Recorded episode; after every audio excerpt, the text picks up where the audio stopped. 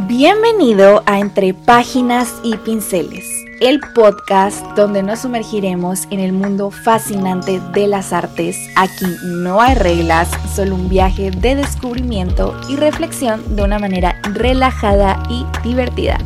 Empecemos. Hello, feliz jueves. Qué gusto estar por acá una semana más. Estoy muy contenta porque este lunes comenzamos el último módulo del diplomado que estoy haciendo de historia del arte. Ya solamente quedan cinco semanas para finalizarlo. Estos meses se han ido volando. La verdad ha sido muy agotador, no voy a mentir. Fue más pesado de lo que yo pensaba.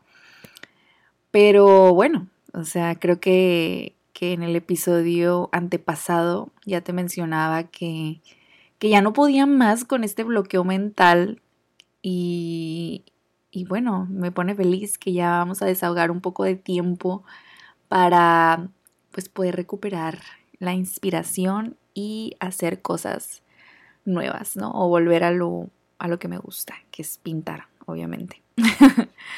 Pero bueno, mientras ese día llega, espero que podamos seguir haciendo espacios para que el podcast se siga realizando cada semana sin fallar. Pero bueno, ya sin más preámbulo, vamos a hablar de lo que toca el día de hoy. El día de hoy vamos a hablar de un tema súper interesante en el mundo del arte, la interpretación. La Real Academia Española, en una de sus definiciones, nos dice que interpretación es concebir, ordenar o expresar de un modo personal la realidad. Entonces, si trasladamos esta definición al mundo del arte, digamos que interpretación es el sentido que le damos a una obra que estamos observando. Claramente los artistas al crear sus obras tienen la idea de transmitir un mensaje concreto a través de una imagen clara. Si es que hablamos del arte figurativo, obviamente, también tiene mucho que ver el color, la composición y el estilo. La colorimetría también tiene un papel muy importante dentro de la creación de obras y también, por supuesto, la psicología del color. Yo personalmente que realizo obras figurativas, es decir, obras en las que podemos distinguir qué representan las figuras que están plasmadas, a diferencia pues del arte abstracto en el que no hay una figura en concreto, no hay una representación muy clara de lo que está sucediendo, em, sino que da lugar pues a mayor interpretación y a otros factores. Yo me apoyo mucho en las emociones de los personajes de mis cuadros, me enfoco en su lenguaje corporal, en sus expresiones, para que cuando el espectador lo vea tenga una mejor idea de lo que está sucediendo en la escena y no solamente vea ahí a dos personas paradas existiendo, ¿no? De igual forma, en los retratos trato de que la persona tenga expresión, que tenga vida y que emane emociones a través de su mirada, su sonrisa, su lenguaje corporal. No solamente tomo esto en cuenta, sino también los colores. Me encanta jugar con el significado de los colores para esconder mensajes en mis cuadros. No da la misma impresión una habitación en colores cálidos que otra en tonalidades frías una habitación vacía a una habitación llena de detalles. Y, también les aseguro que nada de, lo que los pintores ponen en, sus cuadros está al azar. Cada objeto está perfectamente pensado y esto es simplemente porque te toma un buen tiempo colocar objetos porque tienes que pensar en la composición, que no se vaya a caer el cuadro que todo tenga un sentido global, o sea, tiene, cada detalle está perfectamente pensado y pues obviamente cuando lo estás pintando pues todo el tiempo tu atención está enfocada ahí, entonces no hay manera de que algo en un cuadro esté ahí de manera random, ¿no?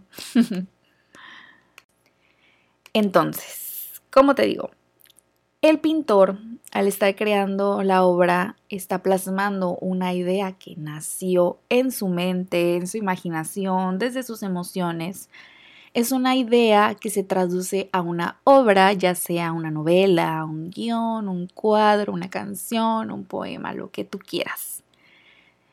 Ya después vienen otros factores como el contexto dónde fue pintado, cómo, cuándo, dónde, a qué movimiento artístico representa, etcétera, etcétera, ¿no? Y es por eso que yo siempre digo que no se puede separar el arte del artista. En el sentido de que una obra siempre estará ligada a su creador.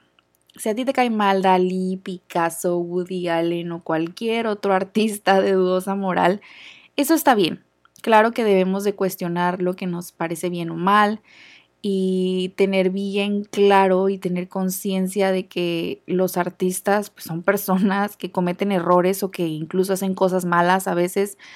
Eh, pero eso es muy aparte de sus obras, ¿ok? Yo no digo que se debe de separar el arte del artista en el sentido de que, ay, como Picasso fue un pintor excepcional, debemos idolatrarlo como persona o buscar ser como él, que sea un ejemplo.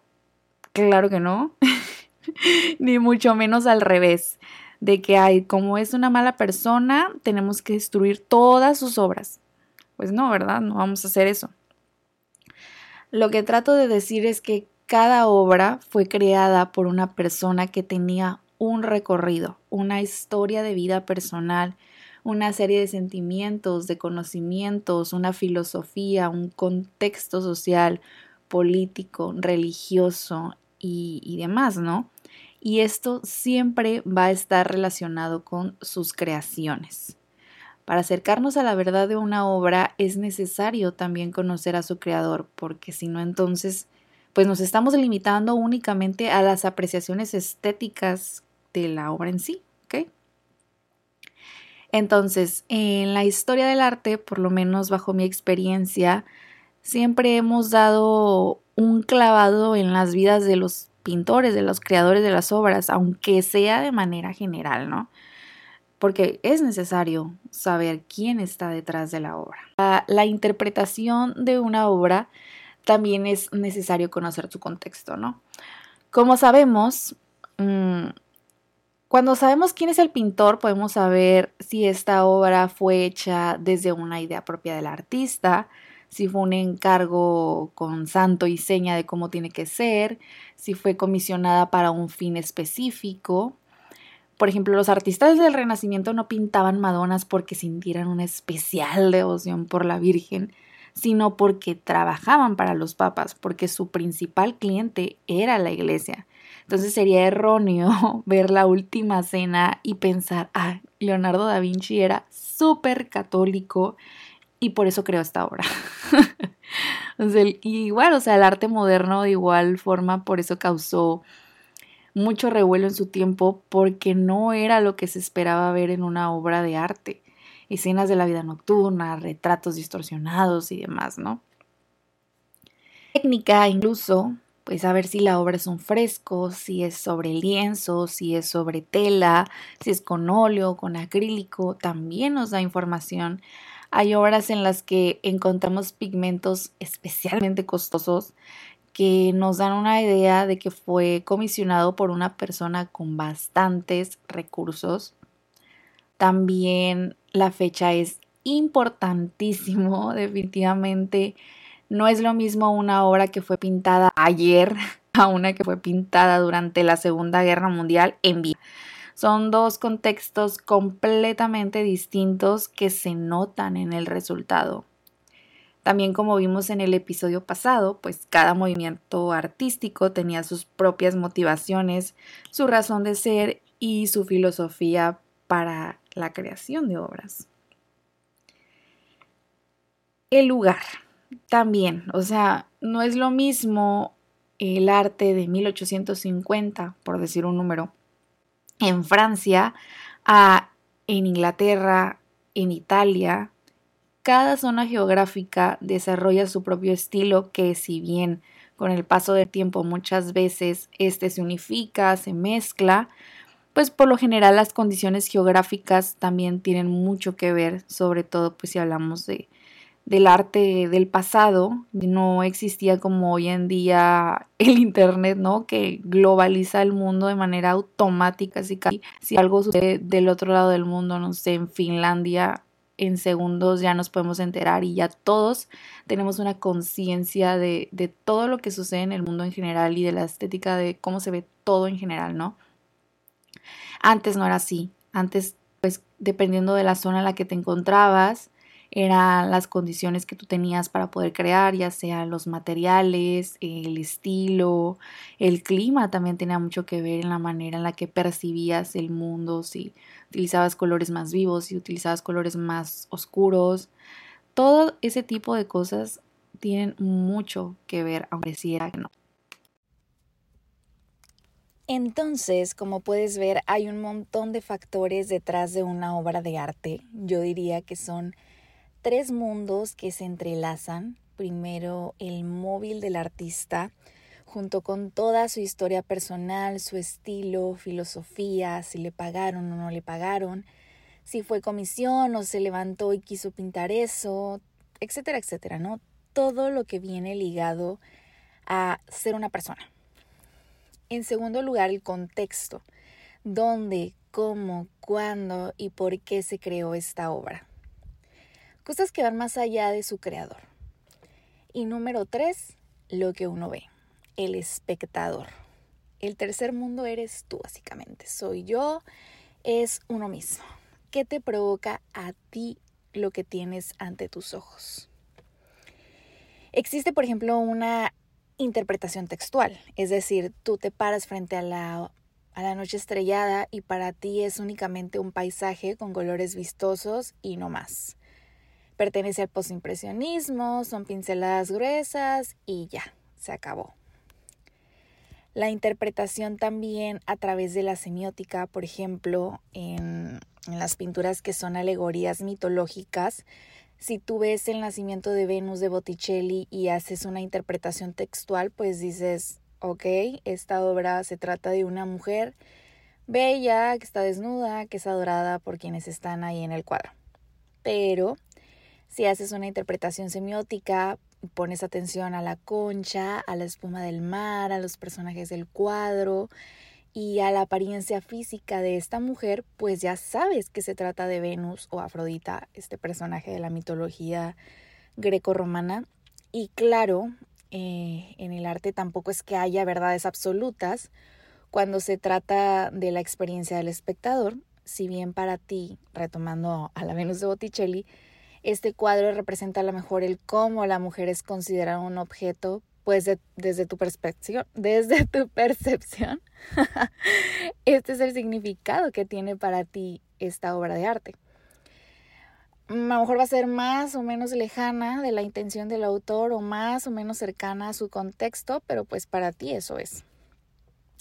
Si por otro lado hablamos del retrato de Manch del grito, que es este famoso cuadro de un sujeto con las manos en la cara gritando, dejando de lado al artista y al contexto si tú estás pasando por un momento en tu vida de, de desesperación y de ansiedad, pues a lo mejor al verlo tú te puedes sentir muy identificado y percibir que esta obra va de la ansiedad y de la angustia. Si por otro lado tú eres amante del color naranja, del color rojo y a ti te brinda mucha felicidad, bueno, pues para ti a lo mejor este cuadro significa sorpresa o qué sé yo. En realidad, la impresión más aceptada sobre esta obra es que interpreta la angustia y la ansiedad existencial. Es una representación de la desesperación humana. Otra interpretación es que Munch pintó el grito después de una caminata que dio ahí en Noruega y que es una respuesta a su entorno por el paisaje aterrador que estaba presenciando. Otra es que Munch estaba interesado en la psicología y que interpreta una lucha interna de las emociones. Otra es que es una crítica a la vida moderna por ser una figura aislada que representa la soledad y el aislamiento. Y así nos podemos ir eternamente. Entonces, ya para finalizar, podemos resumir que la interpretación de una obra de arte depende de diversos factores y que nada es correcto al 100% ni nada es erróneo al 100%. No te preocupes si al ir a un museo o al ver una obra muy famosa no entiendas, entre comillas, lo que está sucediendo. Mejor pregúntate qué veo, por qué lo veo así, qué siento al ver esta obra. Confía en tu instinto. Los artistas también disfrutamos de lo infinita que se vuelve una obra al ser interpretada de maneras distintas. Claro que si quieres saber más sobre obras de arte, pues lo normal sería que te intereses también por estudiar al arte. Pero al final de cuentas, lo más importante del arte es el mensaje y las emociones que te provocan, así que te invito a que busques imágenes y veas obras y pienses en todas esas historias que te están contando. Esto ha sido todo por hoy. Muchas gracias por acompañarme en un día más. Bye bye. Y con esto llegamos al final de otro episodio de Entre Páginas y Pinceles. Espero que hayas disfrutado tanto como yo este viaje. Te agradezco de todo corazón que me hayas acompañado y espero que sigas disfrutando de los próximos episodios. Te invito a seguirme en mi Instagram, Musefelin, para estar al tanto de nuevas cosas de arte. Hasta la próxima.